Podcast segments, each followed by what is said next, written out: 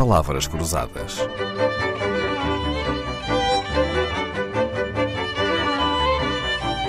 Porque quase tudo é uma questão de semântica. Às vezes, um bom negócio pode depender de uma pergunta bem feita, por exemplo, no mundo dos leilões, sejam eles presenciais ou na internet, observar, ler muito bem a descrição das peças ou tirar uma dúvida pedindo à leiloeira um esclarecimento adicional são os segredos de uma boa compra. Adriana Cerqueira, quem compra em leilão sabe o que quer ou há compradores eh, de todos os feitios? Eu diria que os compradores de leilões são de três tipos. Há os compradores que são investidores, que são pessoas que percebem muito bem o que querem e querem, sobretudo, peças que vão se valorizar no futuro.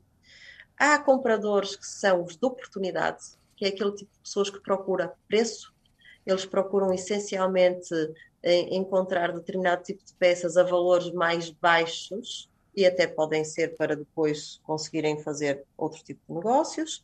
E há os colecionadores, que são aquelas pessoas que estão sempre em busca de preencher mais um item da sua coleção. Portanto, basicamente são estes três tipos de compradores que há em leilão. Muito bem. Investidores, oportunidades ou colecionadores, todos eles se podem encontrar até no mesmo leilão.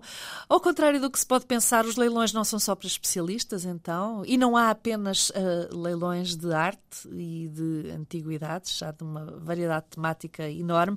O que gostávamos de saber hoje, Adriana Cerqueira, é o que é que faz um bom licitante ou um mau licitante? Eu não sei se existem maus licitantes. Existem pessoas, por vezes, que compram de impulso e não fazem o trabalho de casa. E, portanto, quando dão conta, compraram algo que se calhar não era bem aquilo que queriam.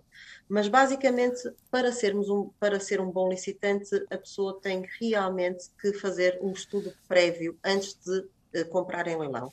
E é por isso que existem os catálogos de leilão, é por isso que existem buscas que se fazem na internet sobre uma determinada peça e nada como contactar a própria leiloeira e obter informações mais detalhadas através das pessoas que estão uh, a descrever a peça, a fotografar a peça, por vezes há até formas de fazer uma fotografia 360 para as pessoas poderem analisar muito bem a peça caso não se possam deslocar à exposição e, portanto, tudo isto, toda esta pesquisa, este trabalho prévio é que faz com que uh, alguém seja um bom licitante.